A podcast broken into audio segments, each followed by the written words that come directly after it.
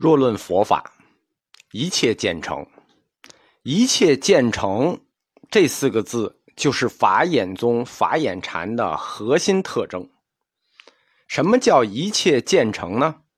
哎，我们下面进入专业课的解释啊，听不懂的就可以跳过去了。一切渐成，简单的说就是薛定谔的猫。世间万物，一切有为法，你看见了。它就成，你没看见，它就不成。这是简单说，一个一切建成的理论，实际是华严宗教理和唯识学派两套教理的交汇点。我们在去年的课里讲过啊，南朝梁宋期间有一个著名的三论宗僧人，就是大乘空宗的僧肇。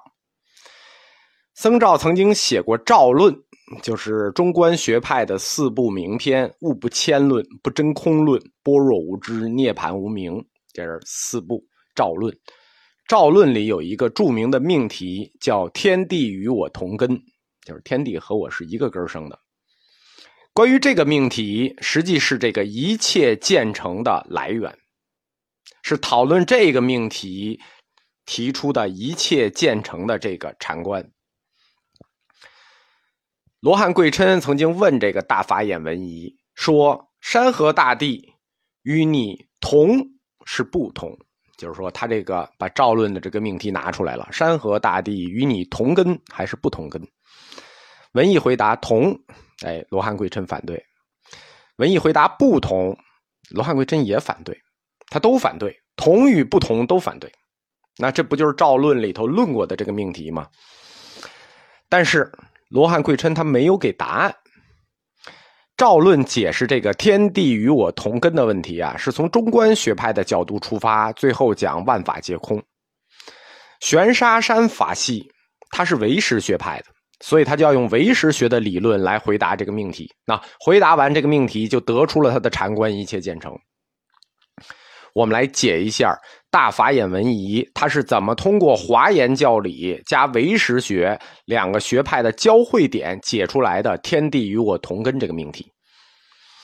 根据华严三祖，就是法藏大师、贤首法藏大师写的这个《金狮子章》，华严宗它有一个基本教理，叫六相缘起，就是说一切的缘起啊，必须具备六相，只有六相具足了，缘起了，六相彼此圆融。称之为六相圆融，又叫六相缘起。我们说华严宗是法界缘起，它的法界缘起的基础教理叫六相缘起。什么叫六相呢？华严六相是说总相、别相。你看总别、同相、异相，同与不同；成相、坏相，成与坏；总相、别相，同相、异相，成相、坏相。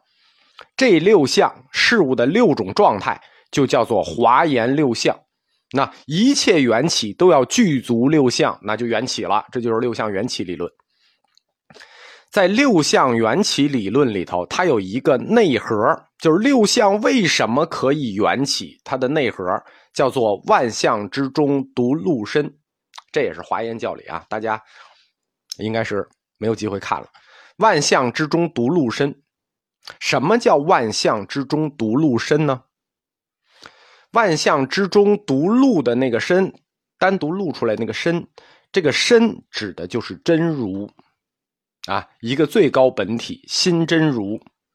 万象世间的万象不过是这个真如心心真如的变现物，就是由心化成的万象。但是这个心的真如，它也只有在万象之中才能显露出来。就是说，万象之中独露身，是六相圆融的核心。但是，万象之中为什么能独露身呢？就是心真如为什么能化成万象呢？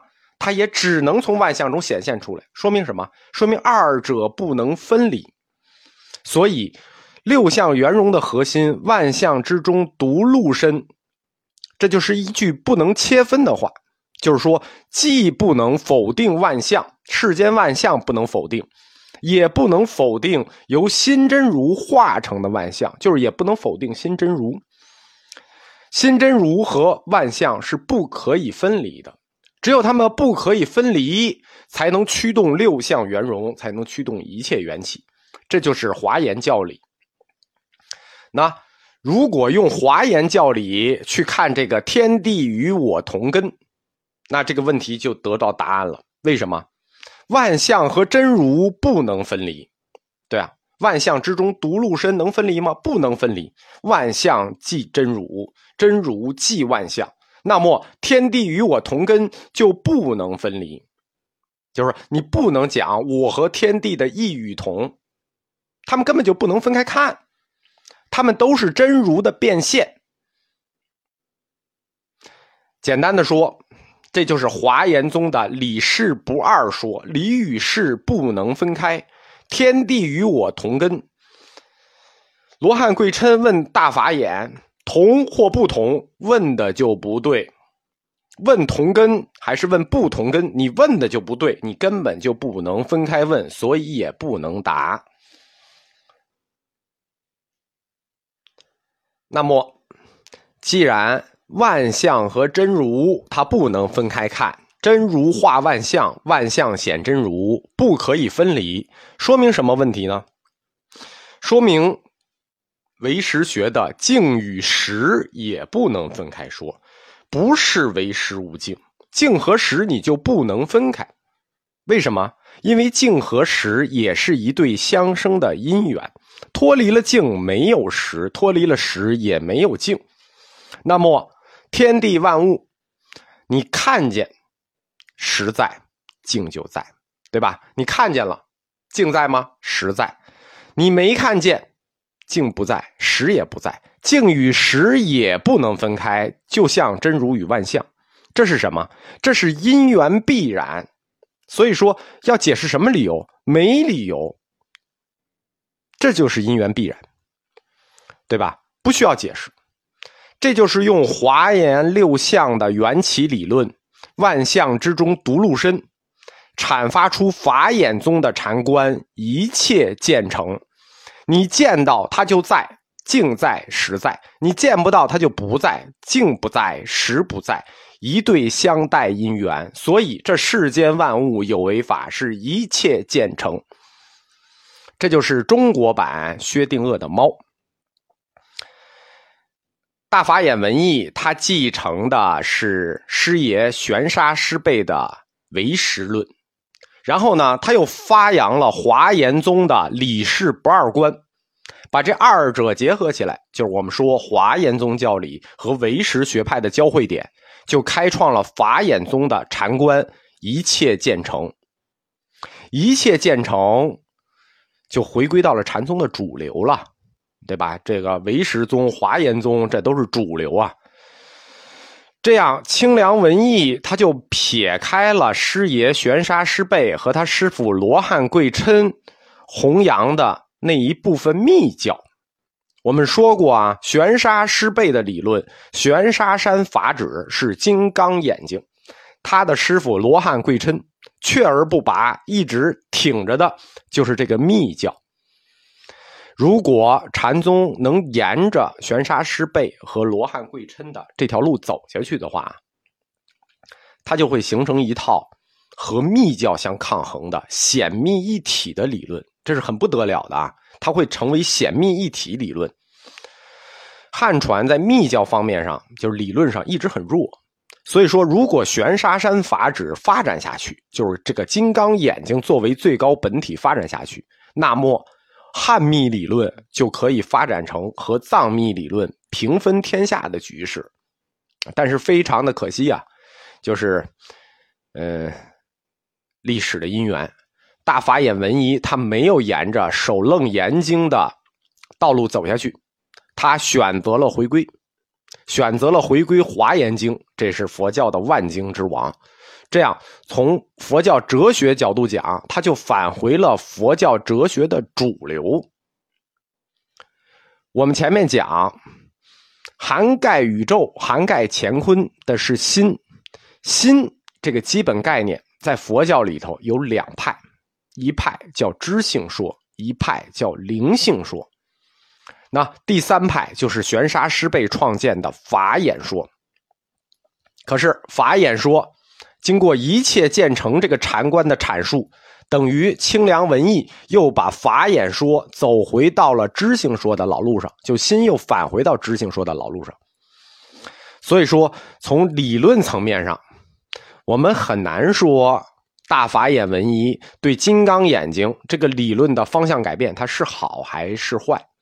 当然了，这有具体的历史原因，因为我们汉地受儒家文化的作用啊过强，也有历史的这个局限性，对吧？恩格斯说，我们认识历史只能基于当下的条件与知识。那这就是一个非常大的学术命题了，我不是我的能力可以讨论的了，就算讲完了。虽然如此，清凉文艺还是对佛家这个传统的心做了一个彻底的突破，他把玄沙师辈的金刚眼睛换成了因缘的眼睛，静与实是一对因缘，这叫因缘的眼睛，是自然的眼睛，一切见成见到的自然的就成。这叫自然的眼睛，这样清凉文艺，它从金刚眼睛的这个秘密金刚体出发，就金刚眼睛背后是有一个可发光的秘密金刚体嘛，但是它没有在发光体的这个最高本体论上走，返回来修改了法眼的性质，改成了本来如此，对吧？境在实在，境不在实不在，本来如此的一切建成。然后以一切建成为大法眼的宗旨，啊，这个概念是延续下来大法眼的概念，但是这个大法眼看世界就不再是玄沙师辈所说的金刚眼睛看世界，金刚眼睛看世界是自己发光去看，反过来的是光，所以有明暗区别，而这个世界呢，本来如此，就是清凉文艺的意思是这个世界本来如此，就该这么看。这样，法眼理论就从玄沙山法旨金刚眼睛变成了南京清凉山法旨自然眼睛。后世就定大法眼文仪为法眼宗的开山祖。当然了，这也是当之无愧的。大法眼文仪，他流传后世有两本书，我们说这是非常幸运的啊，《宗门十归论》和《大法眼禅师颂十四首》。这大宗师，你只要留下自注，就是自己写的书，那这事儿就好办了。为什么呢？因为像临济宗也好，云门宗也好，他留下来的都是塔名碑文，对吧？记载的都是开山祖师的语录，一句话一句话的，他没有连串的思想。而且碑名，它本身字写的那数就受字数限制，对吧？包括广录，广录那是弟子转述的，大师自己没写。很多都是弟子们这么听、这么揣摩，然后写出来，一转述，那就有变形和疏漏。我们说雪峰禅就有这个问题，那么多司法弟子，最后反而师傅的理论就没有系统的留下来。如果大师有自述、自注，那我们就能比较清晰的去把握大师的内心和他的禅思想。他留的这两本书，一本叫《大法眼禅师颂》，哎，颂就是一种诗歌，十四首，十四首歌，十四首诗。还有一本就是这个《宗门十归论》，我们一个一个讲。《大法眼禅师颂》呢，这个里头是他对法的一种颂。比较有特色的呢是《三界唯心颂》，是这么写的，就是也这个他这个颂主要是要体现他们大法眼宗的禅观，就是这个一切建成的禅观。三界唯心颂里是这么写：说三界唯心，万法唯识，唯识唯心，眼生色耳，色不到耳，生何处眼？眼色耳生，万法成伴，万法非缘，起观如幻。山河大地，谁兼谁变？啊，我们先说一下，然后我们就分着解释啊。这个三界唯心颂，三界唯心，万法唯识，那这是唯识观的唯识学的核心的核心口号。唯心唯识，眼生色耳。你看，眼生色耳什么意思？就是说，如果你用眼睛去听声音，而反而去用耳朵看世界，那你能得出唯心唯识这个结论吗？就是唯识心造这个结论吗？你得不出来吧？色不到耳，声何处眼？就是说，耳朵怎么能看世界呢？眼睛怎么能听世界呢？何处如何是接触？就是如何去接触？色不到耳，声何处眼？那这一句话实际上必须要听的我的那个佛教哲学课才能理解。佛教哲学课在讲十二因缘的时候，其中有一环叫做六入缘处。生何处也？如何接触？之所以能接触，那就是十二因缘的这一环六入缘处。那十二因缘也是因缘。我们当时在课里特别强调过，十二因缘最关键的一环就是处这一环，因为处这一环是把佛教从唯物变成唯心的关键环。换言之，如果没有。十二因缘中处这一环的发生和转变，那什么为实心造，什么万法皆空，逻辑全部站不住脚，根本就不存在。佛教哲学的大楼就得被推塌了。而唯识学整个学说都是站在处的转变这个点上的，可以说佛教哲学十二因缘中这个处的关键点，在一千年前大法眼文一老师他就看到了，对吧？声何触眼？声音怎么能接触眼睛？对不对？触什么东西去触什么？为什么非得用耳朵听声音？为什么非得用眼睛看世界？为什么得用它们去触？那也是因缘。下一句叫做“眼色耳声，万法成办”，什么意思？如果你用眼睛看世界，耳朵听声音，这样万法就能成了。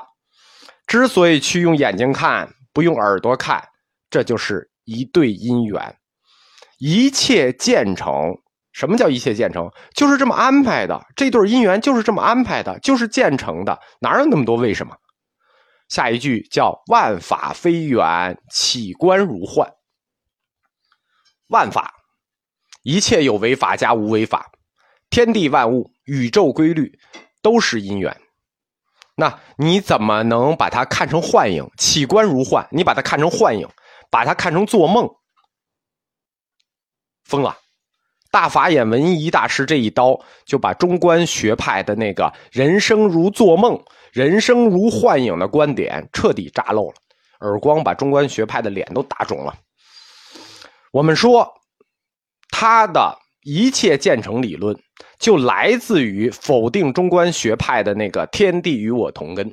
中观学派照论里头论天地与我同根，然后推出万法皆空，但是他就是来否定他的。但是他推的也是万法皆空，但是他用的不是那套理由。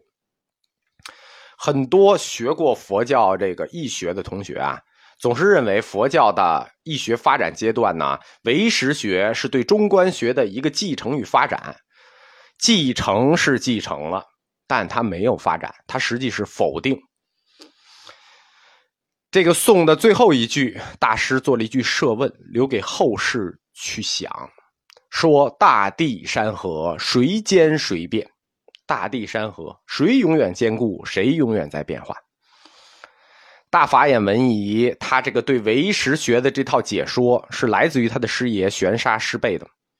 但是他跟他师爷玄沙师辈一样，就是勇敢又坚强。我们说这师徒三个人呢，都是勇敢又坚强，又有一个勇猛精进的创新。